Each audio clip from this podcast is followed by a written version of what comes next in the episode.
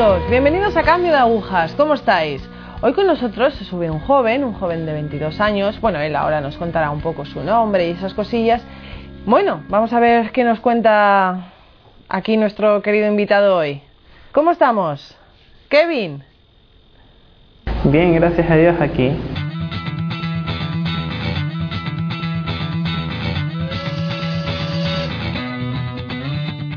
Bueno, ¿te puedes presentar un poquito? Bueno, mi nombre es Kevin, eh, tengo 22 años. En la actualidad mi familia está conformada por tan solo dos y viene una gran bendición, un regalo de Dios. ¿Ese regalo en qué consiste, Kevin? Un bebé hermoso. ¡Qué bien! ¿Estás esperando un hijo? Sí. ¡Ay, qué bien! Kevin, ¿de dónde eres? De Guayaquil. Bien, cuéntanos un poco cómo era tu familia, en qué familia, pues eso, te criaste, si era católica o en qué tipo de ambiente. Bueno, mi familia, de parte de mamá, sí son católicos, pero cuando yo nací, en ese momento mi mamá no era practicante para nada. En cambio, mi papá, este, no, no era tampoco para nada ni católico ni testigo, o sea, solo creía en Dios y nada más. En ese punto, cuando yo era pequeño, fuimos a vivir a la casa de mi abuela. Mi abuela es protestante, eh, para ser más directo es testigo de Jehová, ¿de acuerdo? Y desde pequeño me fueron criando con, con, ese, con esa clase de, de ideología, prácticamente esa religión. O sea, que no fue bautizado. No, para nada, no me bauticé. Una cosa que mi mamá decía es, de grande él ya decidirá. Una cosa que ahora comprendo que, que Dios sabe por qué la puso pero no, no, no creo que haya estado tan bien. Ya, ahora no haría lo mismo que su mamá, ¿no? No, ahorita no. no lo haría. A ver, cuando, cuando, era, cuando eras pequeño, cuando estabas viviendo esa, esa infancia, esa juventud, ¿ibas a los centros de los testigos de Jehová o cómo iba un poco eso? Cuéntanos. Ok, yo sí iba a todas las reuniones, recibí estudios bíblicos, eh, recibí estudios bíblicos de parte de mi abuela, de mis primas, de amigos, eh, supervisores de distrito, ancianos de la congregación, prácticamente de, todos, de todos. Y una cosa que sí me decían, ya cuando te bautices, pero, o sea, no sé, había algo en mí que, que, que no, no, no me lo permitía. También me decían ya cuando te haces publicador, o sea, cuando yo también ya directamente ya predicaba así a voz abierta que yo era testigo también. A ver, entonces era como algo escondido, ¿no? Que eras testigo, o sea, no era algo público. Sí, casi nadie sabía. Yo como que no es que sentía vergüenza, sino es que algo no me permitía así entregarme a fondo, como quien diría, en palabras así concretas. Algo me lo impedía. ¿no? Ahora creo que sé qué era. Vale, al moverte en un ambiente católico, quiero decir, en el colegio y demás, ver a tus compañeros hacer la comunión, eh, ir a misa y demás, ¿eso no te llamaba la Eh, atención? Eso creo que está ahí también fue actuando Dios para que en el colegio que yo estaba en mi primer colegio fue un colegio en donde el rector siempre nos hacía repetir esta frase Señor Jesús amigo que nunca falla para qué pero yo como todo fiel protestante no repetía esa frase pero siempre la imagen del Sagrado Corazón de Jesús me hacía como que ver algo pero como estaba con esa formación yo decía eso es una imagen y nada más no, no, no tiene que ver un algo concreto en mí. Y sí, y yo seguía así nomás. O sea, incluso tuve algunas discrepancias con profesores que nos daban formación cristiana. Y, ¿Cristina católica? exacto, cristiana católica. Y yo, o sea, tuve discrepancias con él porque yo le decía, no, si, si usted me pone una imagen al frente, prácticamente la está adorando. Y él me decía, no, no, no, nosotros no adoramos esas imágenes. Pero en ese entonces yo no, no entendía eso. Así que yo le decía, no, usted, usted- usted está mal. Y junto conmigo iban dos, dos alumnos más que me apoyaron en ese entonces, que también eran testigos de Jehová. Y así fue una pelea entre alumnos y profesores.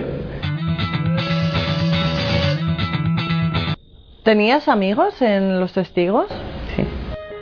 ¿Y te creías lo que eh, te contaban allí? Sí, pero algo no me quedaba claro. O sea, creía en lo, lo bondadoso y lo amoroso que era Jesús y todo lo que nos vino a enseñar, pero algo no, no comprendía y era que en mis lecturas a veces que hacía no, no, no tenía un poquito de concordancia. Vale, ¿podrías poner algún tipo de ejemplo en esas cosas que quizás no tenían coherencia, no tenían concordancia? Para situarnos, sobre todo. Una de las que siempre me, me pongo así a pensar es, el Padre y yo somos uno, que está escrito. Y yo lo leía una y otra vez y, y no, no comprendía de todas formas qué significaba eso. Y para ser sincero, en esa etapa de mi vida, una vez me dijeron, no debes creer en la Santísima Trinidad, pero yo como jamás fui formado católico, yo decía, ¿qué es eso? No sabía qué era. Así que, ah, ya, ya, ok, ok, les decía. Así que es como que ignoraba algo que no sabía, pero que en realidad lo estaba leyendo de todas formas. El Padre y yo somos uno, o sea, que más claro era para mí. Pero vamos a ver, entonces los testigos de Jehová no creen en... En la Santísima Trinidad no creen. Sí, es algo, algo muy triste. Muy triste. Incluso no creen en la maternidad de María, de que es Madre de Dios. Además de que tuvo más hermanas. Y una hermana me, nos explicaba que para que Jesús iba a gastar saliva en su último aliento diciendo, he ahí a tu madre, ahí a tu hijo, ¿verdad? Y poniéndoselo a ver de este punto, Jesús no, no hubiese en ese instante, estando así cansado, hubiese dicho esas palabras, sabiendo que los hermanos de él la iban a cuidar de todos modos. Es algo que, que a veces se los toco a algunos conocidos testigos de Jehová que aún tengo y se quedan con la intriga. Y es algo fantástico, es de verdad, porque ellos también a veces sienten que, que algo falta. ¿Hasta qué edad consideras que fuiste testigo de Jehová? Hasta los 12 años, porque después de esa etapa tuve compañeros, amigos, que no seguían la doctrina de ellos. Ya sea me entristecía un poco, porque a la final ellos también me predicaban eso y no lo ponían en práctica. Incluso familiares también. Y eso me ponía un poco triste. Vale, a partir de los 12 años, eh, ¿qué se produce? Digamos que tú necesitas creer en la Santísima Trinidad o tú tienes desconocimiento de ella. ¿Cómo se fragua ese cambio de religiosidad? En esa etapa de mi vida fue como que un vacío. No un vacío así por completo, porque decía, igual creo en Dios. Sé que Dios de todas formas en esa etapa estaba conmigo, aunque no era su hijo todavía, pero Él estaba conmigo y las veces que yo decía nada más o mencionaba su nombre era cuando tenía problemas o cuando tenía miedo. Pero sé que eso poquito que yo hacía, Él lo veía muchísimo y, y tenía mucha misericordia conmigo. De ahí, desde los 12 en adelante, yo comencé a, a seguir malas juntas porque me cambié de colegio. En esa etapa fue bastante difícil para mí porque sentía de todas formas que ofendía a Dios. Y lo ofendía bastante, pero no tenía esa conciencia tan, tan limpia, ni, ni hacía eso, ese examen para saber que, que estaba realmente abofeteando al Señor en ese mismo instante. ¿Qué experimentabas en tu corazón? O sea, ¿qué sentías? ¿Vacío? ¿Qué es lo que se movía ahí dentro? Pues, como le digo, yo sentía que lo seguía ofendiendo, pero las cosas del demonio son, son, son horribles porque me hacían sentir una felicidad momentánea. Yo quería que esa felicidad siga creciendo, pero tan solo era en el momento.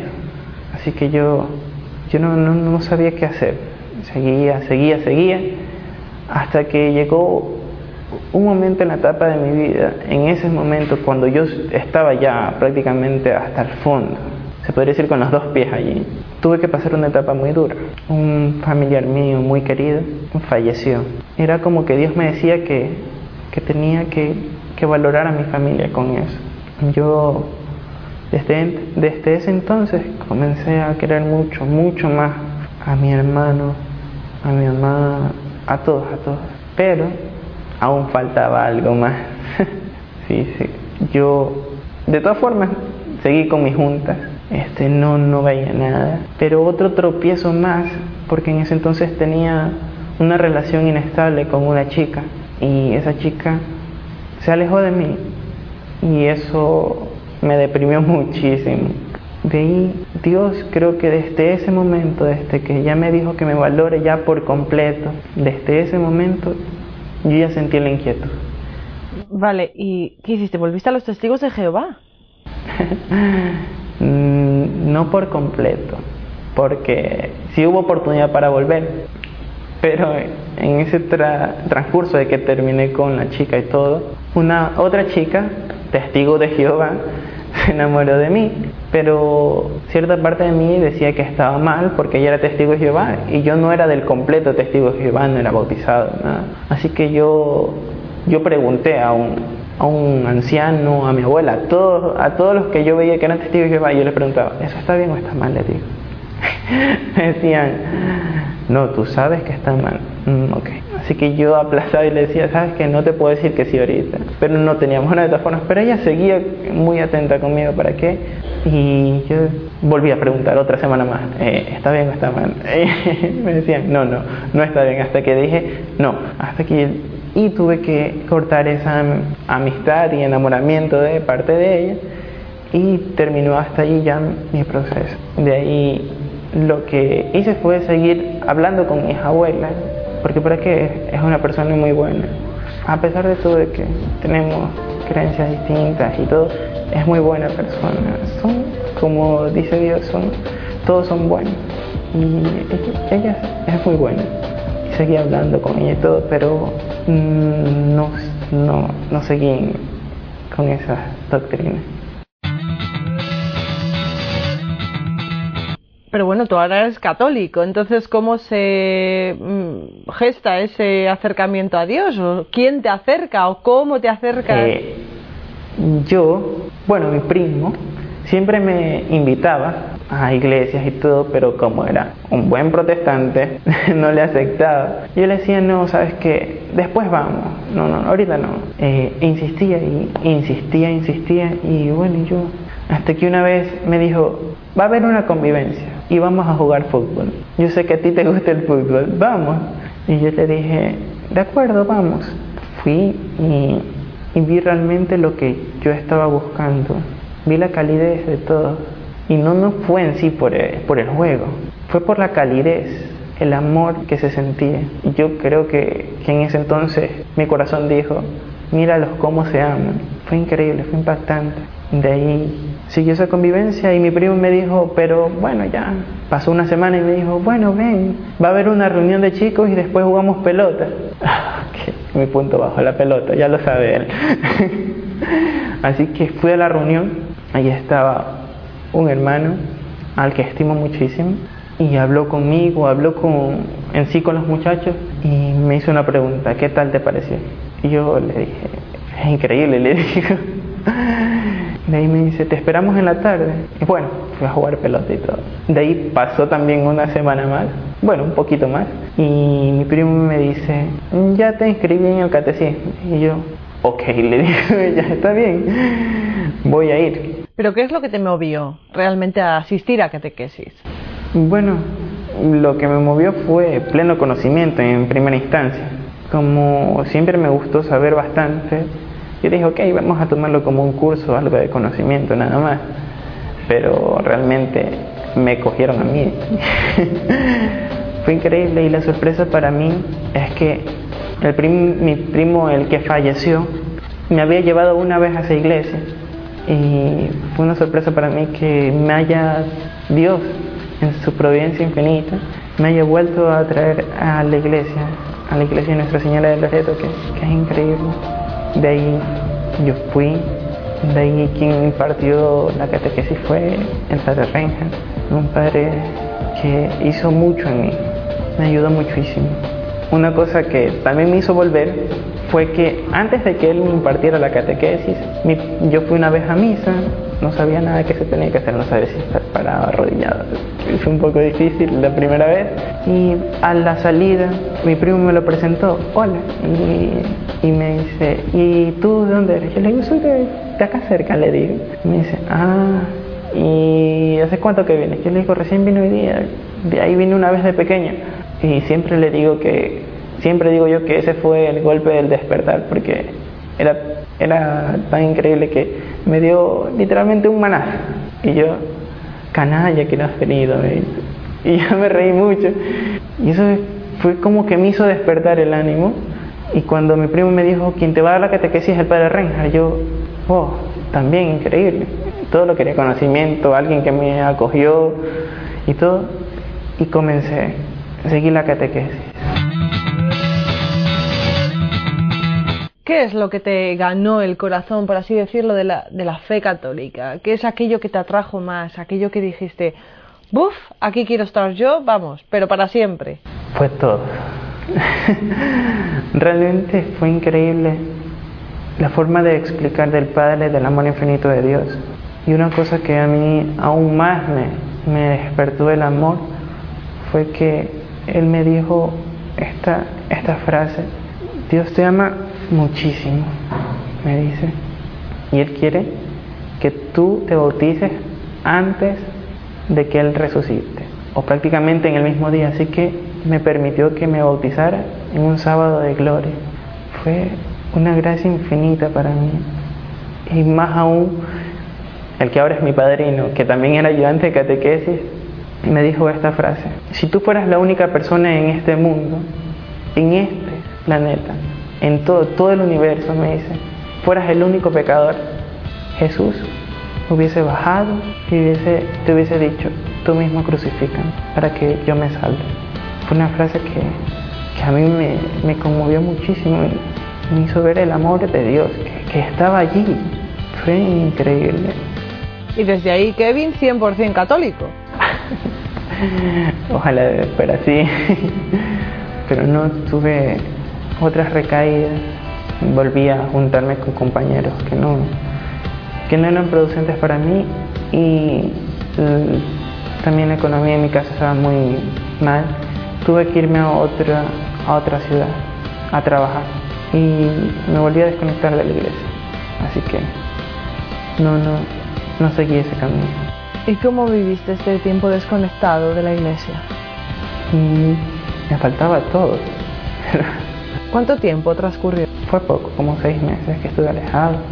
De ahí comencé un, traté de, comenzar una relación con, una, con una amiga, pero no, no fue lo que yo esperaba. Y yo creo y me considero una persona muy sentimentalista y, y también me hizo alejar. Y para variar, en esa instancia, eh, el párroco, el padre José Javier, y el siervo, el hermano Greg, tuvieron que partir a España. Y yo quedé devastado, muy triste, y me volví a alejar. Pero Dios es providente y yo continué, a conseguir otro trabajo, muy bien, y no me daba el tiempo para ir a la iglesia. Pero nuevamente mi primo me dice, te tengo un trabajo, eh, acá hay una vacante, ok, vamos, le digo. Es en una iglesia, eh, perdón, en una escuela católica. Y le digo, bueno, me interesa mucho. Fui y comencé a impartir clases a los niños. Y fue, fue algo fantástico cuando a la siguiente semana el lunes tocaba ir a misa. Hace mucho que no iba. Y fue como que ah, fue un respirar. Fue, fue increíble. Mi alma volvió a, a tomar ese alimento, ese aire, pero aún no podía comulgar. Así que mi primo me dijo, pregúntale al nuevo párroco si puedes. Tú ya hiciste todo el curso, me dice. Yo le digo, sí, es verdad. Fui y le pregunté al nuevo párroco y me dice, sí, sí lo puedes hacer. Listo. O sea, que te habías bautizado pero no habías hecho la comunión. Exacto, porque el padre Reinhardt dijo, ok, todavía no termina el curso, pero tú tienes que ya estar bautizado. Y así que el 24 de diciembre recibí mi primera comunión y Dios era tan fue tan providente que en ese entonces me estaba conociendo con la que actualmente es mi esposa y ella un 25 de diciembre fue ya mi enamorada. Fui desde ese entonces continué siguiendo el camino de Dios. De ahí un 20 de enero entré al hogar de la madre como experto. Fue también una noche increíble. De ahí, el 2 de febrero, Día de las Candelarias, eh, recibí mi confirmación. Y fue increíble sentir todo, todo ese amor de Dios. Desde ese momento no he tratado de cogerlo y no dejarlo ir. ¿Y la Virgen qué ha tenido que ver en todo este proceso? En este cambio, claro que lo ha tenido en todo instante. Llegó un momento que me sentía solo y yo recé, así recé tres Ave Marías y sentí el abrazo de ella. Fue increíble porque incluso cuando entré al hogar de la madre, yo me sentía más comprometido que cualquier otra cosa. Sentí que mi madre del cielo quería eso y fue hermoso. Desde ahora trato de rezarle siempre y amarla hasta más no poder. Ella ha influido mucho en mí porque creo que si, si yo hubiese dejado aparte a la Virgen María no, no hubiese podido estar aquí. Bueno, y ahora que se nos está acabando el tiempo, porque siempre nos pasan estas cosas, ¿qué le dirías a alguien que, por ejemplo, tiene prejuicios para acercarse a la Iglesia Católica? ¿Qué le dirías? ¿Qué le diría yo? Que, que si quieren al Señor, que realmente lo busquen todo, completamente, entero, entero. Porque Él nos da unas gracias infinitas, que no solo son unas pequeñas partes, como lo vemos, que son tan solo unos trozos de, del Evangelio, ¿no? Si nos ponemos a analizar completamente todo, nos vamos a dar cuenta del infinito amor que Él tiene y sobre todo, y lo más importante, que abramos el corazón, porque somos muy duros. Yo era muy duro de corazón y no aceptaba que estaba en un error. Eso y que abran el corazón hacia nuestra madre, que, que abriendo el corazón a ella, lo van a entender todo. Claro que sí. Kevin, muchísimas gracias por estar aquí. Seguro que, bueno, estoy convencida de que esto va a hacer muchísimo bien a aquellos que nos han visto y que nos, y que nos van a escuchar también. Muchísima suerte con tu nueva familia, con tu mujer, con la llegada del nuevo bebé. Esperemos que todo salga bien. Vamos a rezar por ello. Gracias, Kevin. Gracias. gracias.